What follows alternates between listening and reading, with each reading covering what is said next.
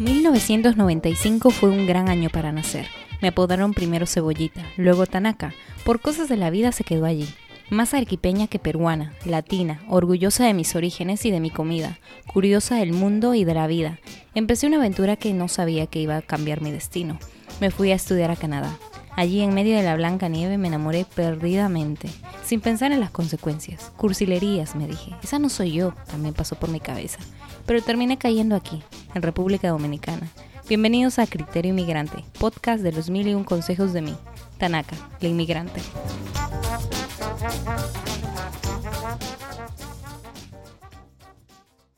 Buenos días, tardes y noches a todo aquel que le interese emigrar. Hoy estaremos hablando sobre el país más solicitado para emigrar. El sueño americano realmente es una meta para varios. Y mi invitada de hoy está en tierras norteamericanas.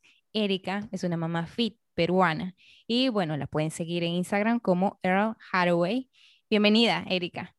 Hola, Tania. Muchas gracias por tu invitación. Realmente es un honor y es algo muy lindo encontrar a otra peruana inmigrante ¿no? Para poder conversar estas cositas que la gente tal vez no sepa, ¿no? Y para que se enteren un poquito más de este sueño americano. Definitivamente. Eh, Estados Unidos siempre ha sido como la meta para muchos eh, y pues ahora queremos saber realmente tu historia como inmigrante. Cuéntanos.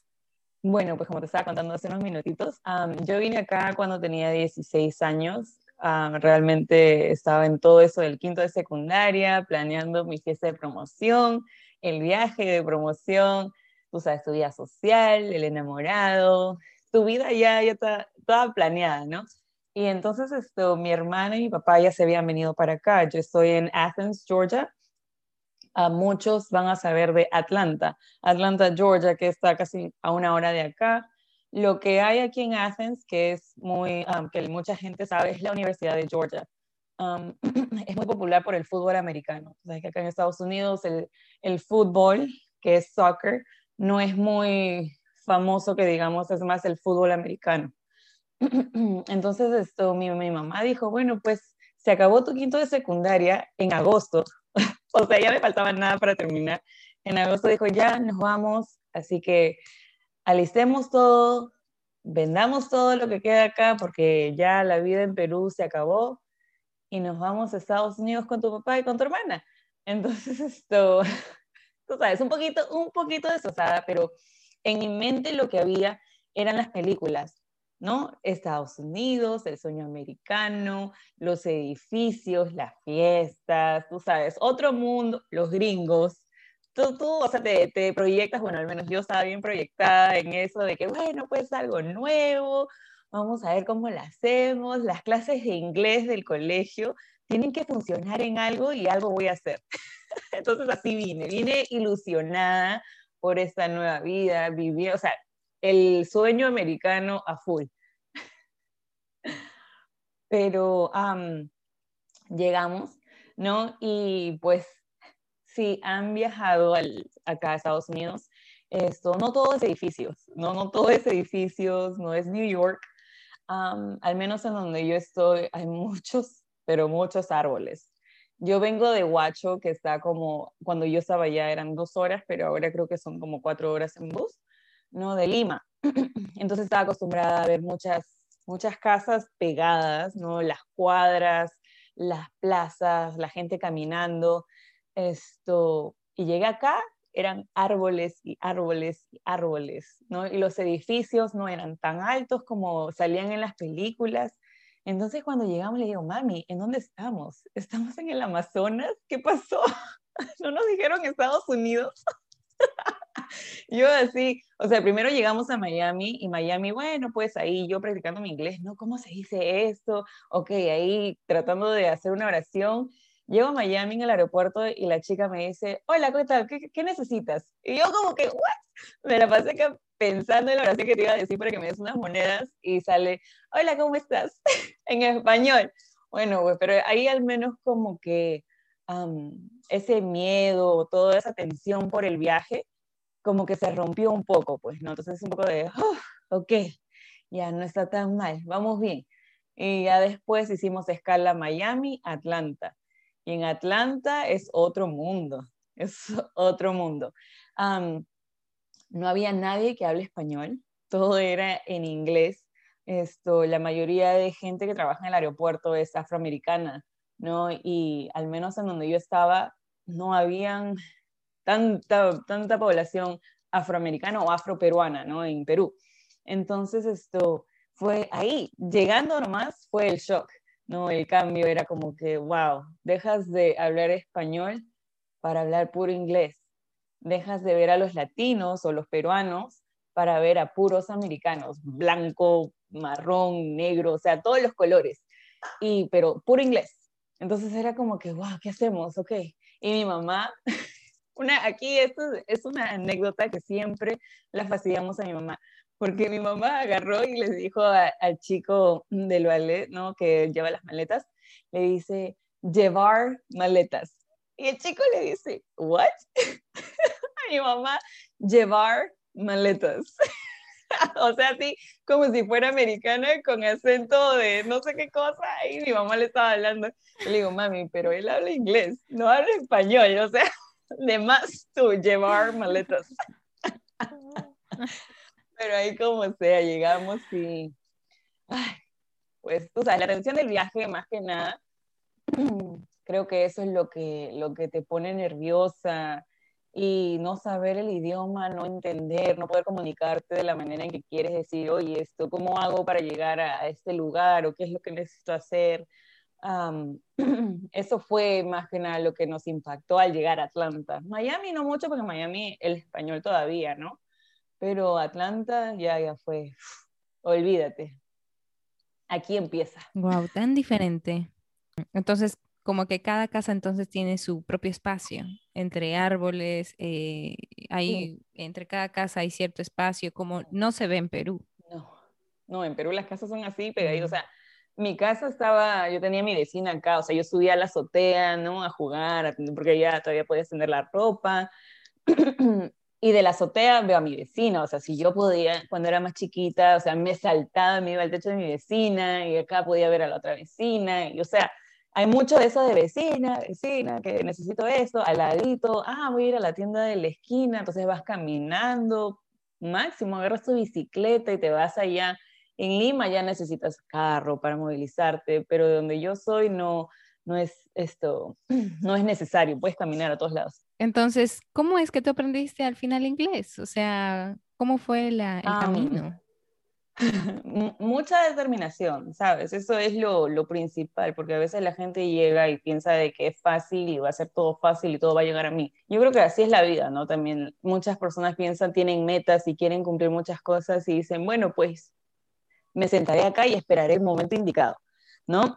Y así fue el colegio. Y sabes, esto, en, en Huacho, de donde yo estoy, me gustaba tener muchas amigas, me gustaba conversar mucho. Yo era de las personas que tenían que llamar a mi mamá porque yo me la pasaba conversando siempre. Entonces, llegar a un país en donde no sabías nada, la razón por la cual yo no terminé el quinto de secundaria fue porque querían que yo llegue acá y empiece el colegio. Yo llegué, llegué un, ¿qué fue? Un domingo. Llegué un domingo acá, lunes, a ponerse vacunas, hasta, ¿cómo se dice? Ingresar al colegio, hacer la registración del colegio, cambiar tus, tus notas, ¿no? Para que equivalan, para ver en qué grado vas a entrar. Mi tía dijo, porque mi tía, la hermana de mi papá, vive acá. Entonces ella dijo, vamos a, a, ver si te atrasan, porque acá, en vez de ser hasta quinto de secundaria, acá hacen un año más. Entonces dijo, vamos a atrasarte uno más para que aprendas inglés y termines bien. Ok, está bien. Entonces llegamos y no, nos llevaron, hablamos con los consejeros. El martes ya estaba en clases. Así, así, así fue. Llegué domingo, lunes a hacer todos los trámites. Sí, yo también dije, oye, no, no me van a llevar a conocer algo por aquí. No, hijita, tú has llegado acá a estudiar, te vas a poner a estudiar. Así me dijeron. Entonces ya. no, me imagino, qué choque. Pero, o sea, estás en, creo que en el, la emoción de llegar a un país nuevo que no te das cuenta hasta que ya llega un tiempo que, man, ya, Dios mío, ¿dónde, dónde quedó mi, mi, gente, mis amistades, mi vida? ¿No? Porque tienes una vida, o sea, por 16 años que hayan sido, lo poco o mucho que hayas tenido, es una vida que vives, ¿no? Y ya estás como proyectándote también para el futuro, tus planes a futuro, pero no vienes y te cambian todo, absolutamente todo. Y esto, pues tienes que empezar de cero, ¿no? Y también eso de, de o sea, sí, sí, sí me chocó ahí ya después de tiempo, ¿no? Pero estás tan enfocada, al menos yo me enfoqué tanto en aprender el inglés. Uno, porque acá la gente, los morenos al menos son bien, un poquito escandalosos como los peruanos, pues, ¿no? Entonces esto, yo me ponía a pensar, oye, decía, si son como los peruanos, estos se están burlando de mí o de alguien, ¿no? Entonces yo decía, yo necesito saber, yo necesito saber qué están hablando, si están hablando de mí o no, si están burlando. Pues por eso fue el primer semestre me pusieron en clases, porque acaban por semestres, ¿no? Cuando yo estaba en el colegio, el primer semestre sí me pusieron en clases con latinos mi meta fue, y así a todos los latinos que estaban en mis clases les preguntaba, oye, ¿y cuánto tiempo te demoraste? ¿En cuánto tiempo aprendiste el inglés? Y ahí me iban diciendo, bueno, un año, seis meses, y cada quien tenía diferente tiempo, ¿no? Entonces dije, ¿sabes qué? Me voy a poner una meta, que este primer semestre está bien, voy a tomar las clases con ellos, pero el siguiente semestre lo quiero tomar todo con los americanos, ¿no? Aprenderlo más, eh, meterme en la cultura, meterme en, en, todo, pues no, porque tu mentalidad también tiene que cambiar para poder hablar el inglés. Al comienzo, cuando recién estaba aprendiendo, pensaba en español, lo traducía en español y después lo traducía en mi cabeza, pues no, del español al inglés y después ya lo decía en inglés. Y cuando hacía eso tenía más errores. Y entonces dejé, dije, no, hay que mentalizar y cambiar todo. Y ahí fue que empecé a aprender. Y el, segundo semestre de clases ya me pusieron todas mis clases en, en inglés. Y así fue. Claro, uno se tiene que sumergir al 100%. Es increíble cómo es que hay gente que, como, o sea, tu mismo caso, ¿en cuánto tiempo tú aprendiste el, el inglés? Ah, yo lo en cuatro. Cuatro meses que pueda ya conversar un poco. No te digo que es perfecto, pero en cuatro meses ya era ya conversando.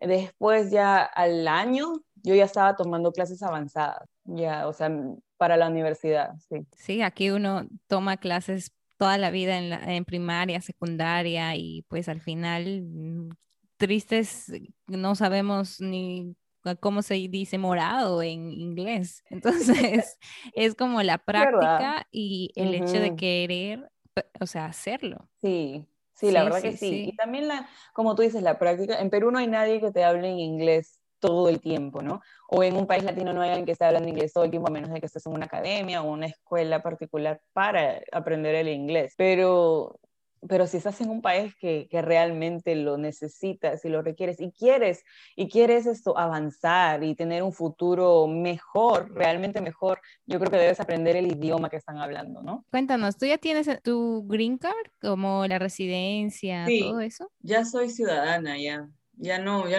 prácticamente ya no soy ni peruana, porque antes cuando te dicen, antes de que te den la ciudadanía, te dicen, ¿no? Que tienes que dejar todas tus residencias y volverte americana. Wow, ¿y hace cuánto tiempo tú hiciste ese proceso? Y ahora sí, hace como, mi hija tenía tres años, y ella tiene nueve, hace como seis años. Hace como seis años, wow.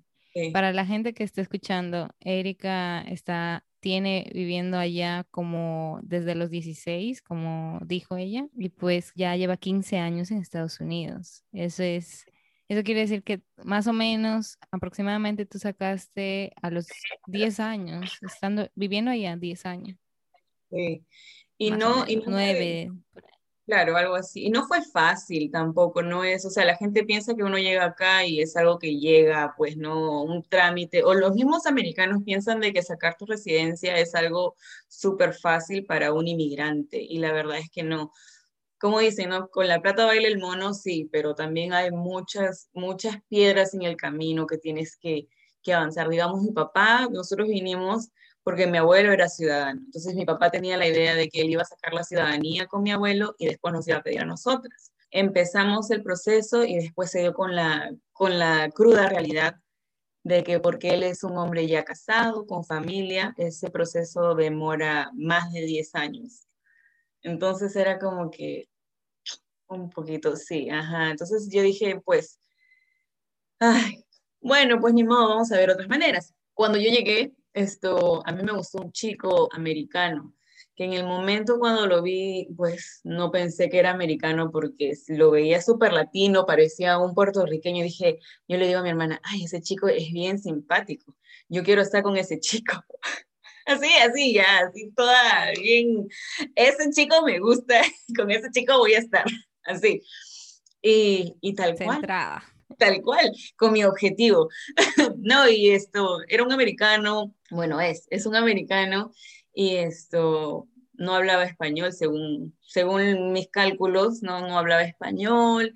Entonces ahí también, eso también como que me ayudó a, empeñarme un poquito más en aprender, porque le escribía cartitas así, oye, ¿quieres ser mi amigo? Bien, bien cursi, así bien, ya te imaginarás, pero esto, yo quería hacer esa conexión, ya, yo quería hacer esa conexión y pues lo hice y, y desde el 2005 esto, empezamos a salir y en el 2009 nos casamos. ¡Wow! ¡Qué chulo! ¡Qué interesante! De verdad. Eh, eso es verdad. Muchas, eh, a veces muchas personas dicen, no, pero yo no sé. Eh, creo que lo principal es establecerse objetivos al momento de iniciar una relación. que quiero, que me gusta, tal cual, veo que sí, veo que no, y pues al final concretarlo. No, esto, pero no, es fácil, ¿no? Porque uno piensa, oh, qué rápida, qué fácil fue, ¿no? Uno y ya. No, como todo, pues no, uno va creciendo, personalidades se conocen y explotan, pero la, la relación, o bueno, lo que yo creo es un matrimonio, es esto, crecer como pareja, conocerse, aceptarse y conocer, conocer de tú misma, ¿no? Porque tú vas creciendo y vas cambiando, tus objetivos van cambiando, las cosas que te gustan cambian, tus prioridades cambian. Entonces, esto sí nos ha tomado un poquito, pero tenemos 12 años casados. Wow, ese es un tiempo. ¿Y qué tal? O sea, eh, como tú dices, él se veía eh, medio latino, tenía su background latino, me imagino. No, no. Nada. es, Sí, oh. él es americano, su papá es moreno y su mamá es blanca, es gringa. Entonces, esa mezcla, usualmente los, los mixtos o mezclados, ¿no? Esto, parecen latinos, parecen puertorriqueños, ¿no? Esto, y, y pues me di con, con, que no, es americano. Mi hermana me dijo, no, él es americano, ha estado con una chica latina, pero es americano. Entonces dije, bueno, pues me toca aprender, me toca aprender inglés. Y ya después de que lo conocí un tiempo, o sea, después de que pasó ese, ese tiempo de tengo que romper la barrera como sé conocerlo, esto, o sea, después de que le mandé las cartitas, después de que le, les mandé las notitas, oye, vamos a ser amigos, hay que conocernos aquí en la esquinita. Mira, yo te voy a preguntar, eh, o sea, tú lo conociste saliendo del colegio, estando en el colegio casi, y como tú dices, hubo tantos cambios, o sea, me imagino toda la adolescencia, la prejuventud, la juventud, la adultez, todo eso, pasarlo con una persona que es de otra cultura, es muy distinto, muy diferente. Sí, sí, la verdad que sí. Y, y, uno no se da cuenta hasta que yo creo que ya una vez que te casas, ¿no? Y ya empiezan, digamos, Navidad. Felizmente, nosotros celebramos Nochebuena, su familia celebra el 25. Entonces ya ese, esa fiesta como que podemos dividirla el 24 con mi familia, el 25 lo celebramos con su familia y vienen mis papás. Mis suegros no hablan español, mis papás hablan muy poco inglés, pero ahí como sea, juntamos a sus papás con mis papás, mis hermanas, todos nos juntamos y hacemos ahí una fiesta y tú sabes, entre fiesta y fiesta, risa y risa y se comunican todos. Entonces, esto, desde muy temprano en nuestra relación, esto, yo le presenté a mis papás mi enamorado, ¿no? Por lo mismo que estamos en otro país y mi mamá tenía un poquito más de miedo, ¿no? Entonces yo quería como que, no, pues si me van a hacer algo, tienen que conocer y saber quién es el tipo con el que estoy saliendo. Entonces esto lo llevé a la casa, lo, le hicieron, tú sabes, ahí lo analizaron, le hicieron preguntas.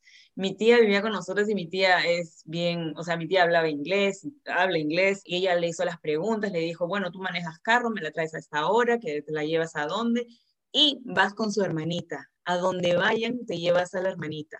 Y ya, pues así salimos. Oh, wow. Sí. Y sí aguantó. Qué diferente. Sí, sí aguantó, que es lo bueno, porque yo tampoco no estaba acostumbrada a salir con mi hermanita, pero bueno, dije, vamos, pues quiero salir de todas maneras, conocer. Ah, dime si en las fiestas familiares al menos bailan cumbia peruana. Digo, ¿lograste eso o todavía no? No sé. Mi esposo, mi esposo ya, ya sabe, ya, y no, uno como peruano, no sé si todos, pero a mí me encanta bailar, sea lo que sea, me pones lo que sea, yo ahí estoy bailando esto, entonces él sabe eso y por eso como que sí, vamos a bailar, que no sé qué cosa, pero mis suegros no, a veces mis suegros sí, mi suegro se presta y la saca mi mamá a bailar y baila y cumbia, baila lo que sea, están bailando ahí. Mi suegra es un poquito más tímida y mi papá también, entonces esto, ellos, ellos como que se quedan sentados, pero mi papá, mi mamá y mi suegro bailan, mi esposo y yo bailamos y todos los demás bailamos. Así que eh, por, esa, por esa parte sí. Qué bonito, qué bonito. Sí, la verdad que sí he sido realmente bendecida porque esto, yo creo que al presentar su familia, mi familia, no esto, desde un inicio, logramos hacer que, que las culturas, esa transición y esa, esa unión sea un poquito más fácil.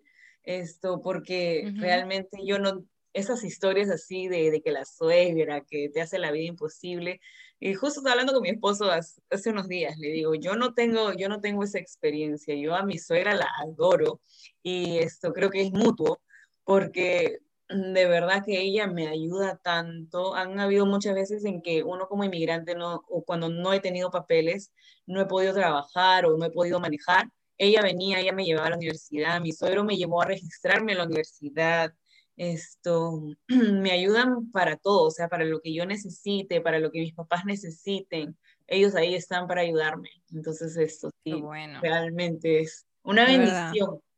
Sí. Tener ese apoyo es muy bueno en cualquier país. Creo que eh, justo lo hablaba con otro inmigrante, muy pocas veces nos damos cuenta de cuántas personas nos apoyan en nuestro camino como inmigrante y eso realmente nos incentiva a nosotros a ayudar a otras personas que tal vez en algún momento estén pasando por lo mismo. ¿Quién sabe? Y tus hijos se casen con alguna latina. Entonces, eh, es ese proceso de que tú sabes lo que pasó contigo, tú sabes cuánta ayuda se necesita, cuán difícil es. Sí, la verdad que sí. Y esto, no sé si porque yo vengo también de una familia tan grande y me gusta estar así, porque yo para todo llamo a mi mamá, a mi, papá, a mis hermanas, y él en cambio, esto, él tenía un hermanito y falleció muy pequeño, entonces esto, él se crió solo.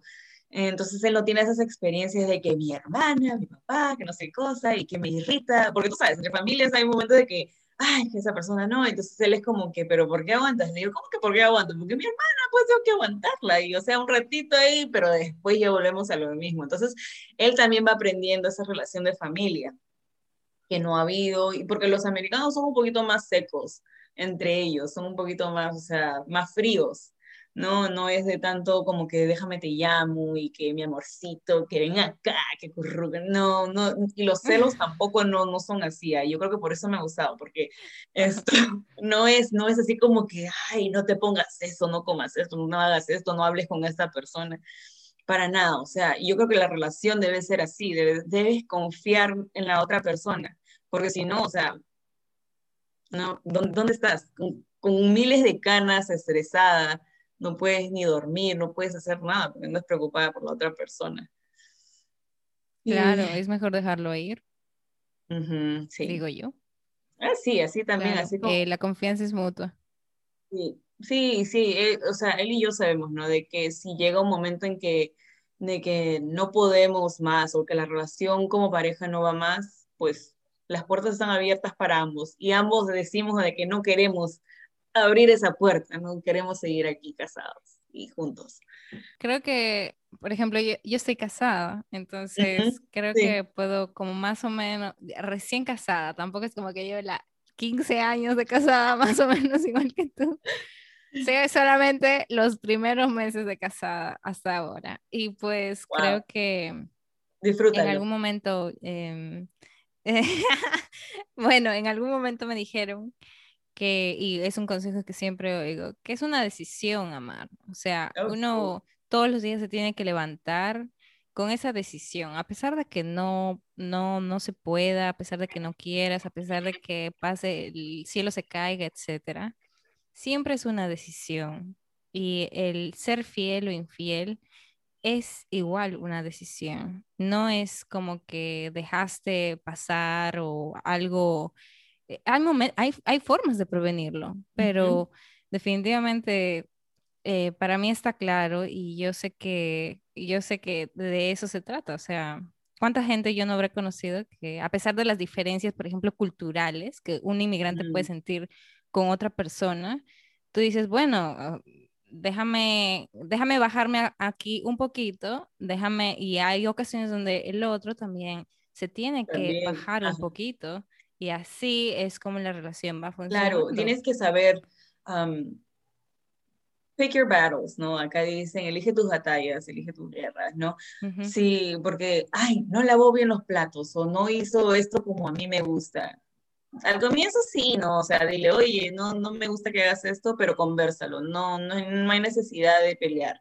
La comunicación es importante, importante, y te lo digo yo porque en Perú yo creo que no está, no, yo no estaba acostumbrada a expresar mis emociones, no era así de una persona que te digo, oye, te quiero mucho, para nada, ¿no? En cambio, él es así como que dime qué es lo que estás sintiendo, dime qué es lo que piensas, yo estoy aquí contigo para ti, o sea, yo quiero estar, que tú mejores, pero cuando tú estás bien, yo estoy bien. Él siempre decía, la relación está en tus manos, tú ves cómo va esa relación.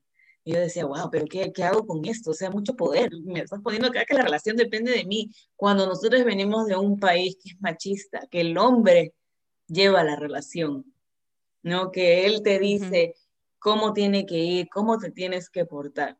Entonces yo tuve que hacer ese cambio porque los enamoraditos que había tenido eran así, ¿no? Me decían a mí, no, y entonces como una es niña, no tiene experiencia, no, no sabe. Entonces acá yo al menos aprendí eso de que la relación sí estaba en mis manos. Al comienzo él me decía eso, pero yo, o sea, ambos hemos crecido y hemos aprendido que es de los dos, no es de los dos. Y como tú dices, te tienes que levantar todos los días porque la persona con la que estás nunca, nunca va a ser perfecta siempre va a haber una cosita así que no, que no lo hizo, pero no, no tiene que ser perfecta. Tu amor a él es lo que tú te tienes que enfocar en el amor que tú le estás dando a él, no en, en lo que él hace, lo que le falta. Sin recibir nada a cambio. Claro. Mira, yo una vez vi, vi que decían, en, no sé dónde yo lo escuché, pero era una pareja que decía, eh, tú logras eh, realmente que un matrimonio funcione al final, porque es como el amor de madre o de padre que siente por sus hijos, que dan todo, todo, no importa qué, sin nada a cambio. Entonces, cuando tú llegas a ese nivel de amor, de dar todo por tu pareja y dices, no, no quiero nada a cambio, o no, realmente no lo, no lo ves a futuro de que tiene que devolvértelo de alguna forma, ahí es cuando tú llegas al punto de, ok, esto realmente es amor, de que yo doy y no importa realmente si es recíproco. Obviamente, obviamente, no, es como que tú das todo amor y, y, nada, hacia el río y pues, claro, tampoco, es así, pero... Es obviamente, es una manera de verlo y decir, wow, es cierto, o sea, como padre, como madre, yo no soy, yo no soy papá ni mamá, pero es más o menos el amor comprensible de esa manera, porque dices, wow, mi papá, mamá me dio todo por mí y a pesar de que yo no sea, tú sabes, rebelde, a pesar de que yo no le hago caso muchas veces, etcétera, pues eso es, e, e, eso es amor igual con la pareja. Realmente que sí, y eso, eso se aprende, ¿no? Porque también es, no es como que no he conocido otros americanos y no, solamente me fijé en él y ya, ¿no? Eso es, es parte de, como dices, hay, hay errores y hay cosas que tú dices, no, el gras siempre se ve más verde en el otro lado, ¿no? Se ve más bonito, más lindo, entonces tú tratas de ir al otro lado y no, es igual o peor, ¿no? Entonces esto, se trata de regarlo, de regar, de mantenerlo, todos los días tienes que trabajar. El matrimonio no es de que firmaste un papel o dijiste sí y ya. No es de algo que tienes que trabajar a diario y ponerle energía, ponerle amor, ponerle no condiciones, no expectativas, no, sino que ambos tienen que tener una meta en común. Eso es. Sí, sí, la verdad es que Me gusta hablar de ese tipo de temas porque tal vez muchos inmigrantes estén casados, o sea, uno nunca sabe, o con miras a casarse con alguien de otro país y tal vez encuentren que hay muchas diferencias culturales. ¿Tú puedes hablarnos de qué diferencias tú encontraste con tu esposo? Algunas, las que tú quieras. No, no, sí, claro, esto, realmente hay, he escuchado amigas así, ¿no? Personas de que, de que dicen de que no, no quieren, no quieren que hables español, o no te entienden y te piden de que, no, deja de, acá solo se habla inglés. Al menos la, la abuelita de mi, de mi esposo, eh, tú sabes, una persona mayor, se creció, en otra, eh, se creció en otra temporada, en otras épocas, otras costumbres, ¿no? Y yo como que era la nueva en la familia americana. Su familia, o sea, sí, blancos, morenos, pero yo era la primera que entraba acá en la familia. Esto, como te digo, son un poquito más secos, son un poquito más honestos, en, pero un poquito más honestos, como que choca a veces, ¿no?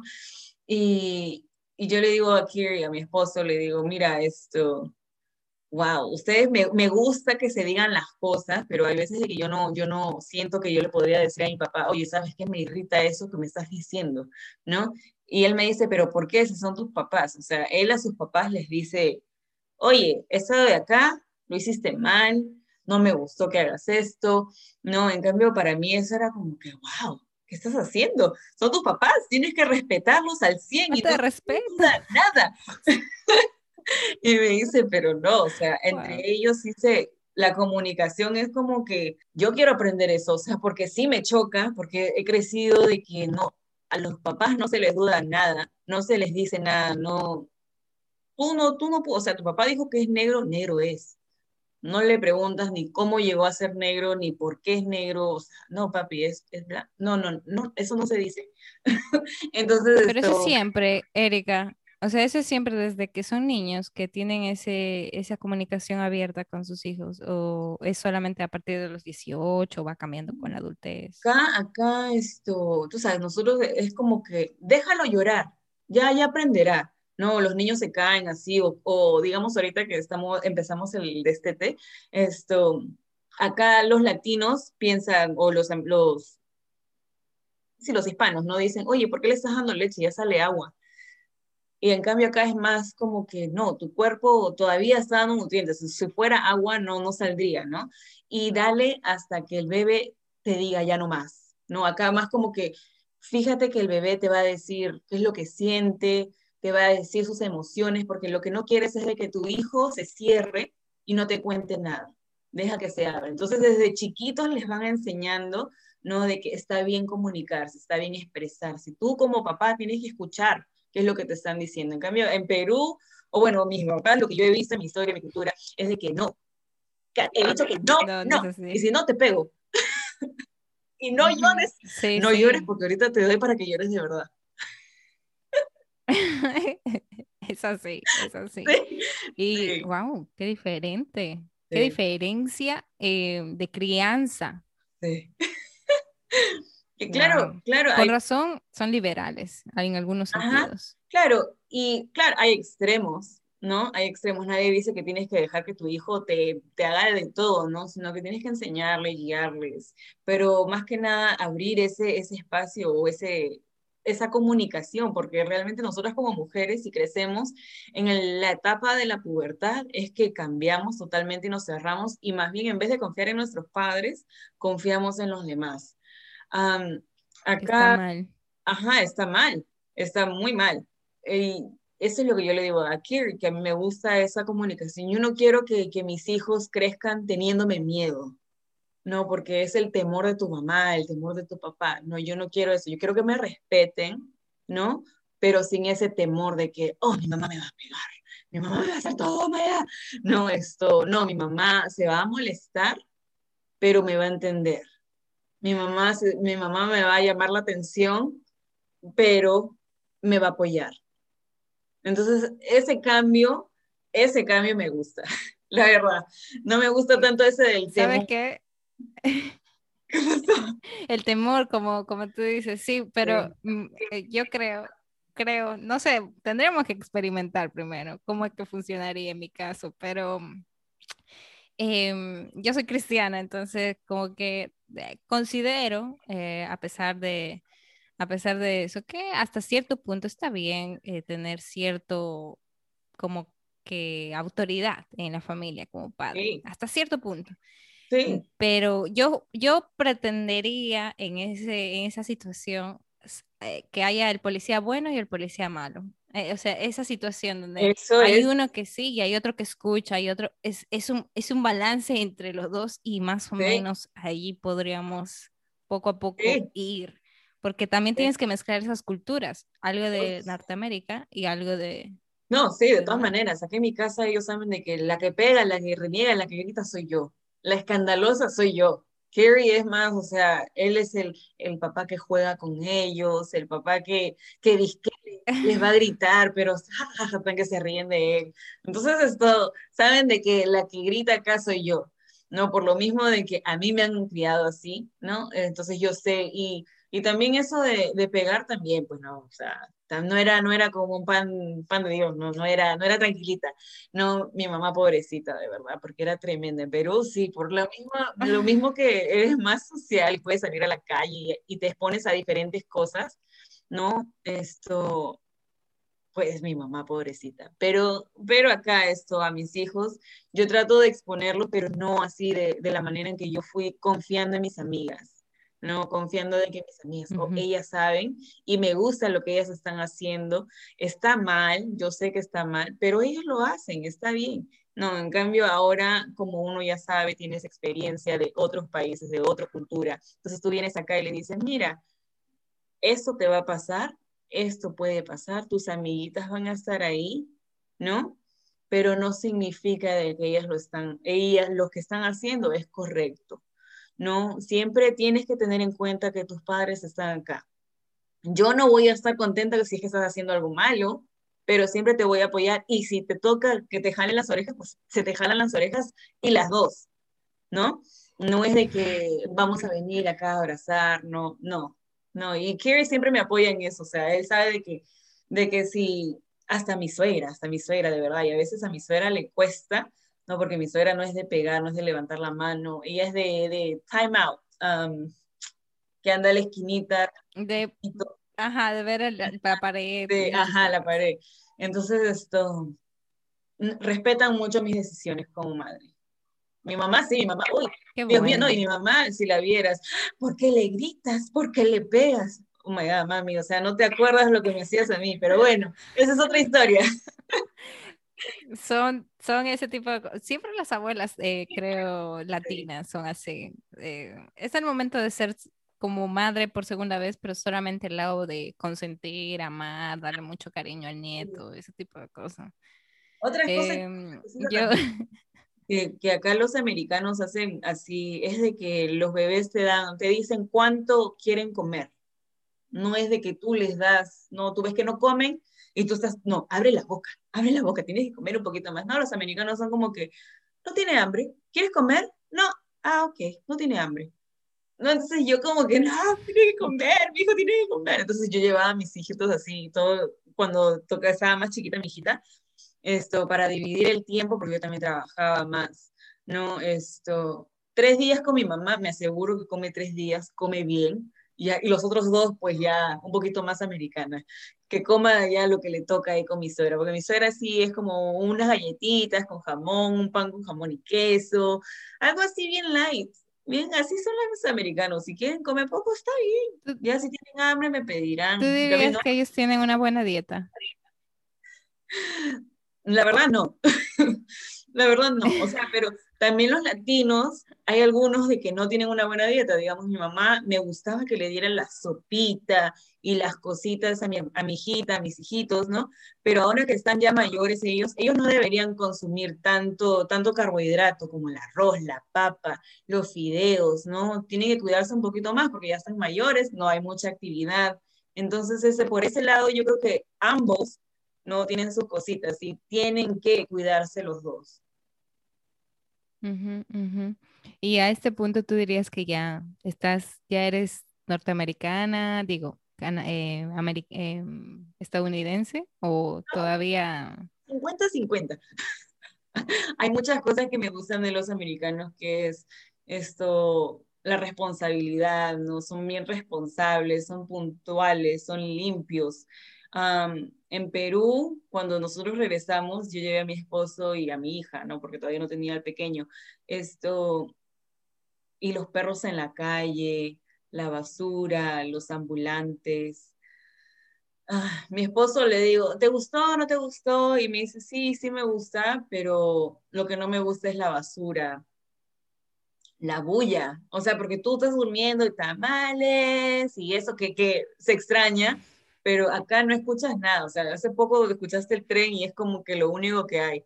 Las fiestas en la madrugada, cuando yo llegué acá, yo dije, ah, ya, la fiesta, el tono, vamos a prepararnos porque a las 10 recién te estás alistando como para salir y recién estás ahí. No, acá a las 10 ya estás en, la mitad de la fiesta y a las 2 de la mañana ya se cerró todo. Aquí. Aquí ya 2, 2 y media, vaya a su casa. Y yo como que llegué, ¿y dónde, y dónde la vamos a seguir? Que hasta las 5 de la mañana regresamos a la casa con el pan. Acá no existe eso. Pocha madre, ok, bueno, pues no, pero, pero cuando era joven, o sea, era como que, wow, ¿en serio? no, a menos de que sea una fiesta en casa con amigos, ¿no? Ahí ya como que ya se hace eso, pero si no, no, ¿ah? Las discotecas, el, el, centro, el downtown, cierra como máximo a las 3. Se acabó. Sí, creo que hasta votan, cierran la música, apagan todo, para votar a la gente. En Canadá era así más o menos. Sí. Y también el tráfico. El tráfico, todo el mundo sigue las reglas. Acá no te preocupas de que, uy, me van a chocar o se me va a meter este carro acá nada, todo el mundo sigue las reglas más adelante. Sí, un carro maneja un poquito más rápido, pero no hay problemas. En cambio, en Perú ves acá el bus, el camión, la, todo, la moto. Wow, no. Sí, es, es diferente. es increíble. Y, y respecto a la salud pública. Oh, bueno, no. La salud pública acá, la verdad que me sorprendí. Me sorprendí porque en Perú o sea, teníamos seguro médico, íbamos al doctor, pero no era tanto así como que, que todo era un chequeo rutinario, no era como cuando me enfermaba, yo sentía que yo iba, el dentista, me acuerdo que iba, pues, me dolía una abuelita, ah, tengo que ir, bueno, en cambio acá no, acá para los bebés empieza desde que nacen sus chequeos, ¿no? después de cada cierto tiempo tienen que ir, pero después anualmente tienes que seguir yendo al doctor, hacerte tu chequeo físico, ¿no? Y también la salud mental es muy importante acá y te dan los recursos que necesitas. Si eres ilegal, sí, no hay esa ayuda. Entonces, esto, creo que en Canadá es un poquito mejor en eso, ¿no? Creo que dan un poquito más de ayuda, pero en, acá lamentablemente sí hay recursos, pero no es tanto como a los americanos. Si eres americano, si eres americano o tus hijos son americanos, reciben todos esos, esos beneficios, ¿no? Gratis, gratis. O sea, realmente tú tienes que aplicar para Medicaid, ¿no? Y esto te lo pueden dar si es que no tienes, no tienes trabajo o si tú, tú eres ilegal, pero tus hijos son americanos, ellos lo reciben. Esto, entonces, por ese lado, yo, me, yo antes preferiría la vida social y todo, ¿no? Pero ahora no, pienso en el futuro y la salud, que es tan importante, ¿no? Y el chequeo... Definitivamente. Sí, y eso de la rutina, mm, de verdad, no sabía. No sabía hasta que llegué, mi tía me decía, oye, Erika, tienes que poner esto, la vacuna de esto, de esto, de prevención, ¿no? Esto, para como mujer tienes que... El, ¿cómo se dice? Human Papilloma Virus, HPV, el, ah, el papiloma. Ajá, el, al ginecólogo. Sí, pero eh, tu médico general te pone esto, vacunas de prevención para que no te dé cáncer. Eso no lo sabía. Sí. sí. pero no lo sabía. Y es esto, es muy común en mujeres. Al menos acá hay unas enfermedades que son un poquito más comunes, ¿no? Acá, digamos, esto, la tiroides, tener la tiroides es, es común. Esto, entonces vas, ves a tu doctor y te da tu medicina y vas a un chequeo rutinario. Después esto, diabetes. Hay tanta gente que tiene diabetes acá. Yo no, será porque era tan chica y no sabía eso, pero acá la gente no es como que cuidan la dieta, no, no cuidan nada de eso, sino que se ponen su, su pompa, ¿no? Que les da la insulina que necesitan antes de comer ponen el numerito y les da. Entonces, pero hay personas también que se cuidan, ¿no? O sea, hay extremos, hay el lado que se cuida, el lado que no se cuida, y hay gente que no, no va a chequearse, no va a hacer sus visitas rutinarias. Y es como que, wow, Sí, está en tus manos. Pues, Muy diferente. en cambio en Perú. Claro, definitivamente. En Perú, no, la falta de. Ahorita con el COVID, ¿no? Digamos, acá te, te dan tu chequeo, te, te, te hacen tu examen y te dicen, necesitas tomar estas vitaminas, tomas esta medicina y si pasa algo, después viene esa emergencia, pero si no, en tu casa nomás como si fuera, como si fuera la influenza. ¿No? En Perú la gente está ahí haciendo las colas de colas, de colas, de colas, de colas, el médico no te ve, wow, y yo digo acá, no, si el médico no te ve, tú estás llamando y el doctor, ¿dónde está el doctor? ¿Dónde está? alguien me tiene que ver, pero me tiene que ver ya, ¿no? Y encima te molesta si no te ve el doctor. en cambio en Perú, no, es un milagro, es un milagro si te ve el doctor. Wow, eso sí, como que sorprende mucho. Em, yo pensaba que el sistema de salud era caro para las personas que, como tú dices, porque me parece que el sistema obviamente está por los impuestos que pagan. Entonces los, los que están allí de legales eh, obviamente tienen este, este beneficio que se pueden suscribir a un programa más o menos gratuito. Pero hay yo no sabía de ese programa gratuito. Yo pensaba que era como que eh, no tienes trabajo, pues mm, fuiste. Y, no tienes, si no tienes papeles, si no tienes papeles, realmente todo sale de tu bolsillo. Y los doctores sí son caros, las visitas son carísimas, uh, cual, la medicina es cara. no, es, no es nada económico, pero si, si tus papás son ilegales, pero tú eres esto americano, Ah, como te digo, puedes aplicar para ese Medicaid y por ser americano te dan eso, ¿no? Hasta que seas mayor de edad. O sea, puedes tener 18, creo que es 18 o 21, no estoy muy segura. Pero si tienes, o sea, si eres niño, estás en el colegio, tienes seguro médico. Nadie te puede decir de que no te pueden ver. ¿Me entiendes? O sea, de todas maneras te ven. Pero al ser ilegal, es esto, ya es otro, sale caro. Claro, o si tienes trabajo, si tienes trabajo y no ganas lo suficiente para cubrir tu seguro médico, pero no eres, no tienes bajos recursos económicos como para aplicar para ese programa, ahí también sale caro. Ese, es todo, todo basado en el dinero, ¿no? Y en cuánto haces como familia. un poco complicado. Sí, al menos nosotros teníamos que trabajar. Nosotros teníamos que trabajar, digamos, mi esposo pagaba todo lo que era la casa, ¿no? La luz, el agua, las groceries, o sea, la comida, y yo trabajaba para pagar el seguro médico. Y bueno, pagaba el agua, cositas chiquitas, pero el seguro médico. ¿Hay algo que no te guste de allá, de Estados Unidos en general? Mm, la frialdad. O sea, no hay facilidad para caminar, para hacer amistades, ni para esto, digamos, a mi, a mi hija le falta calle. Cuando yo digo que le falta calle, le falta calor humano, le falta conocer así, salir a jugar afuera con las canicas, a saltar soga, a jugar a las escondidas, a la chapada, ¿no? O sea, nosotros tenemos acá amiguitas también peruanas y con ellas tratamos de jugar lo más que se pueda, pero aparte que es el COVID, ¿no? Lo hace imposible ahorita para que esa, esa parte social salga, ¿no? Pero de todas maneras los americanos son como un poquito más fríos. Y le falta, como te digo, le falta eso de que, ay, vamos a jugar las chapadas y mi papá está sentado afuera, hay un toque con los otros papás y nosotros estamos jugando. Acá no, no ves eso. No. Eso es extraña, la verdad. Y, y, el tener calle, como tú dices, es a veces muy necesario. Porque, no sé, pero aquí tener calle significa, bueno, en Perú significa tener calle como que ser vivo, ser mosca, que no te dejes por otro, que nadie te diga, ay, pero ve aquí, que seas como eh, la ovejita del rebaño, que siga solamente a la gente, sino que tengas tu, tu pensamiento, un, o sea, qué es lo que te rodea.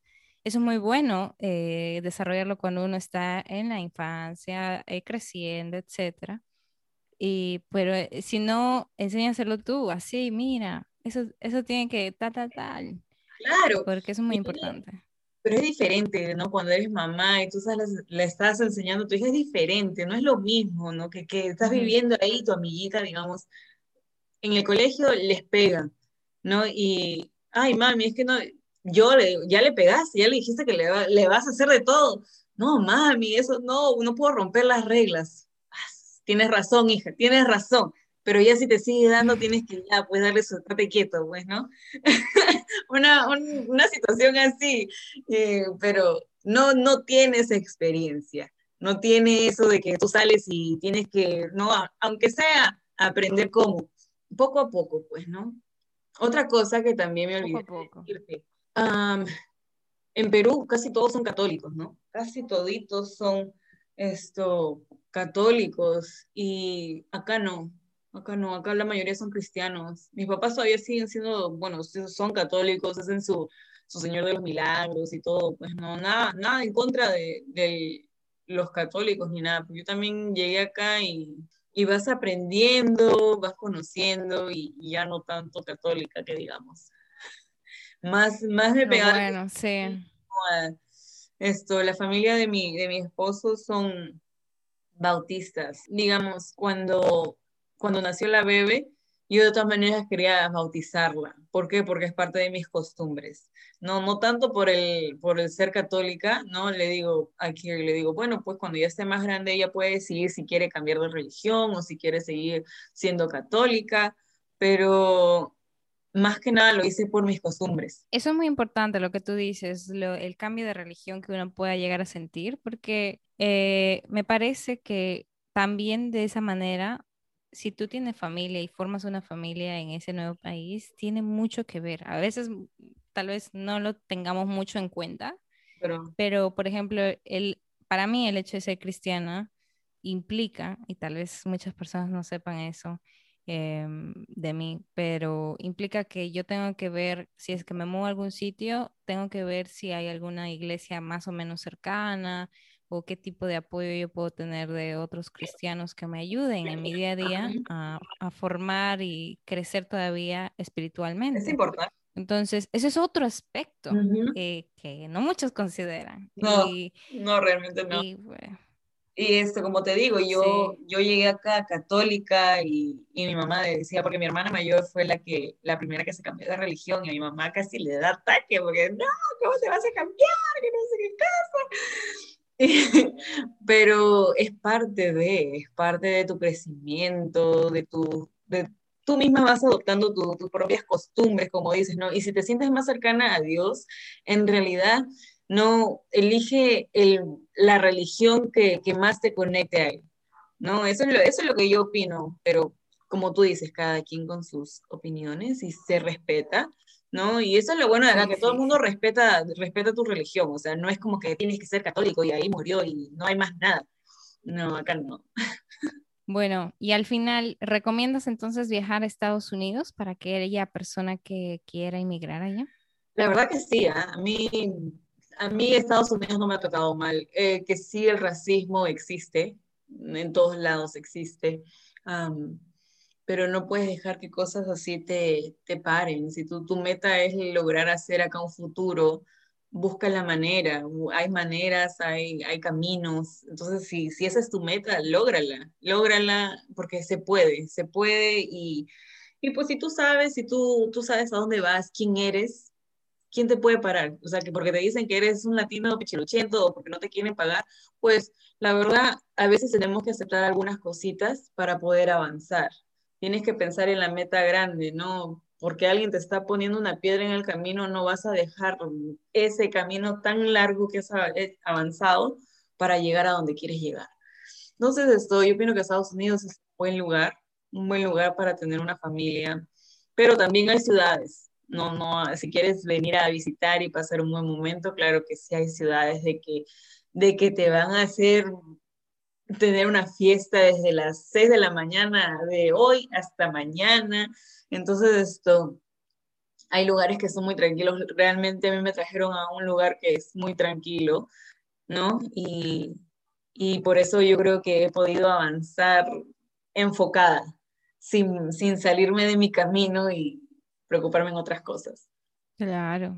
Bueno, y, más o menos, ¿qué consejos tú darías a otra persona que quiere ir? O sea, ¿qué, qué tú le dirías a otro inmigrante?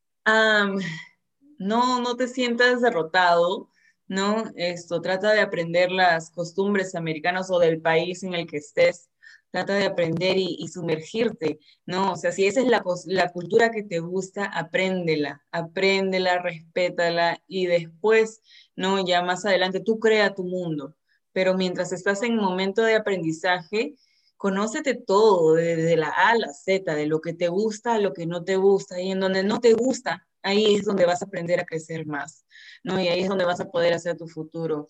Aquí, digamos, ser ilegal en estos momentos, esto, tú sabes, entre presidentes, entre todo lo que la política que está pasando, es un poquito complicado, pero no es imposible, ¿no? Hay, hay maneras, hay cosas que puedes hacer y quién sabe, vienes acá soltero y te conoces a alguien en el camino que te pueda ayudar, pues bien. Si no, también puedes entrar a la universidad, te puedes venir con becas. Hay, hay muchas cosas que puedes hacer, hay muchos muchas opciones. Si vienes por un trabajo y tu, tu empleador te dice que, que, le gustas, que te quiere apoyar, entonces hay, hay opciones, no, no te limites. Exacto. Bueno, ya ustedes saben, eh, probablemente haya muchas personas que, que, les haya gustado este episodio porque hemos hablado de todo un poco y más. Em, si tú supieras, yo tenía planeado también en algún momento preguntarte sobre cómo es que haces ¿Cómo es que surgió esto de ser fit allá? Tal, ¿Vino por algo cultural o vino por algo, no, sé? Por la salud. Tú sabes, yo siempre, bueno, en Perú casi todo el mundo se mantiene un poquito activo porque está caminando de aquí a allá. Acá no se puede hacer eso, acá tienes tu carro y te mueves y, comes helado, comes comida chatarra, no tienes tiempo porque la vida es el trabajo, entonces tienes que agarrar una hamburguesa o pollo frito y unas papitas y la gaseosa, que yo realmente nunca tomaba gaseosa, pero de todas maneras el pollito frito, el helado, las galletitas, todo está a tu alcance, toda la comida chatarra es barata, ya uno que es barata y te la puedes comprar a la hora que sea esto, entonces cuando estás cansada, no hay tiempo, no hay tiempo, nunca tengo tiempo, no hay tiempo, vamos a comer a la calle y saques, porque a veces hasta comer con un no, porque McDonald's, esto te, la propaganda dice que te dan como 10 nuggets por un dólar. Anda a la tienda a comprar pollo por ese precio. A veces, a veces, o sea, la gente, yo creo que por eso hay más problemas de salud, porque la comida chatarra se vuelve más económica que ir a comprar, ¿no? Algo natural, más orgánico. Pero así pues fue el trabajo, su, subí de peso. Tuve a mi hijo, todavía estaba subida de peso, esto, trabajaba mucho, estaba tomando café, no comía mis horas, esto, y me fui a hacer un examen de sangre en mis chequeos anuales. y me salió que tenía los lípidos altos, los triglicéridos o sea, no estaba, no estaba gorda. los triglicéridos estaban altos, que no es para nada bueno para tu salud, ¿no? A largo plazo eso te puede causar muchos problemas con el corazón. Entonces, desde ahí, y también el COVID, y el COVID de estar en tu casa sin, sin saber qué hacer, sin nada, pues mi esposo sabía que me estaba volviendo un poquito me estaba estresando más, entonces algo que, ya ponte a hacer ejercicio, Erika, que no sé qué cosa, entonces yo decía, no, que no voy a hacer ejercicio, que no tengo tiempo, y entonces esto agarra y, y me encontré en, en Instagram, no, una chica que trabajaba conmigo en el colegio y le digo, oye, esto, yo también quiero hacer ejercicio, y ya, así fue, no fue caro, fue realmente económico, y desde ahí empecé a hacer media hora todos los días, y veía que ella se levantaba temprano y todo, decía, no, yo quiero dormir, pero después te das, te das cuenta que para, al menos teniendo hijos y teniendo un trabajo, tienes que levantarte temprano. Es importante tener ese tiempo para ti sola, tu tiempo, donde no tienes que preocuparte de que, ah, tengo que correr al trabajo, ay, que los hijos, que tengo que cocinar. Tienes que tener un tiempo, así sea para tomarte un café lento, para leer ahí, para hacer lo que tú quieras, necesitas ese tiempo. Y entonces yo aprendí a tomarme ese tiempo y a hacer mis ejercicios porque es súper importante. Y ya, por eso me puse a hacer Wow. ¿Y cuánto tiempo llevas? Desde el abril del año pasado. Ok. ¿y, qué, ¿Y qué cambios tú has notado en ti? O sea, ¿te sientes mejor? Claro, soy más activa. Antes, antes yo llegaba a trabajar y me tiraba en el mueble y quería ver tele. Mi hija quería jugar y yo decía, ay, Daniela, estoy cansada, vamos a ver una película. Mi escape, la tele porque la mantenía ocupada ella y yo podía descansar un poco, ¿no? En cambio ahora no, ahora ya salimos, estamos jugando y con mi hijo que es súper activo, ¿no? Súper hombrecito que le gusta saltar y tirar y patear, entonces esto, ya estamos como familia, estamos un poquito más activos. Yo como persona ya no soy tan renegona, porque tengo mi tiempo para tomar, o sea, para organizarme, para organizar mi mente, mis pensamientos, cómo quiero tener yo mi día, entonces esto bueno, más que nada, yo, yo también leo un poquito, un devotional, no esto, leo la Biblia y después me pongo a hacer mis ejercicios y ya después el desayuno para los bebés. Entonces ya mi tiempo, ya lo importante, yo ya llené mi, mi vaso, ya estoy bien y voy positiva a mi día. Así el día esté patas para arriba, yo estoy bien, entonces cómo reacciono yo a mi día va a ir bien. Exacto. Wow. Mucha gente tal vez le sorprenda, porque tú sabes, usualmente mucha gente me dice, mm, criterio inmigrante nace como ayuda a los inmigrantes, pero oye, todos los inmigrantes vamos a sitios donde comen mal, donde la salud puede ser pésima, donde tal vez no tengas ni siquiera acceso a la, a la salud durante un tiempo, durante el proceso migratorio. Entonces tienes que tener cuidado, tienes que cuidarte y eso es lo que yo digo. Eh, creo que es uno de los podcasts que tú oíste anteriormente, que mm, yo hago ejercicio a las 5 de la mañana muchas veces. Últimamente ya no tanto a las 5 de la mañana, 5 y media probablemente.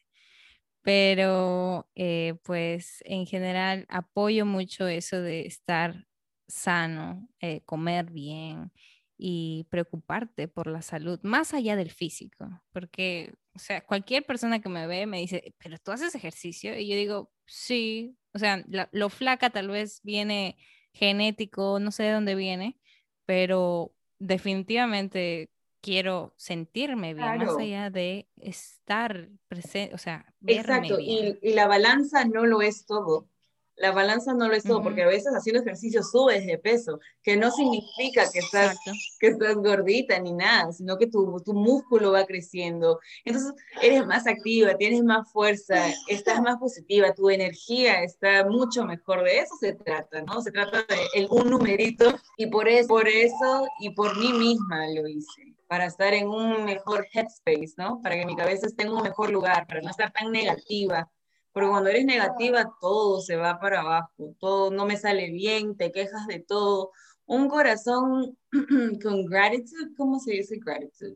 Agradecido, te va a durar, te va a tener, te va a dar un día mucho mejor a estar tan negativa y quejándote, fijándote en lo que te falta en vez de disfrutar lo que ya tienes. Sí, sí. Eh, bueno, nada, quería terminar con ese pequeño consejito. Eh, inmigrantes de todo el mundo, ya saben cómo la pueden encontrar a Erika, está como ERL Hathaway. Eh, y pues nada, nos vemos en el siguiente episodio. Cuídense. Gracias. Bye.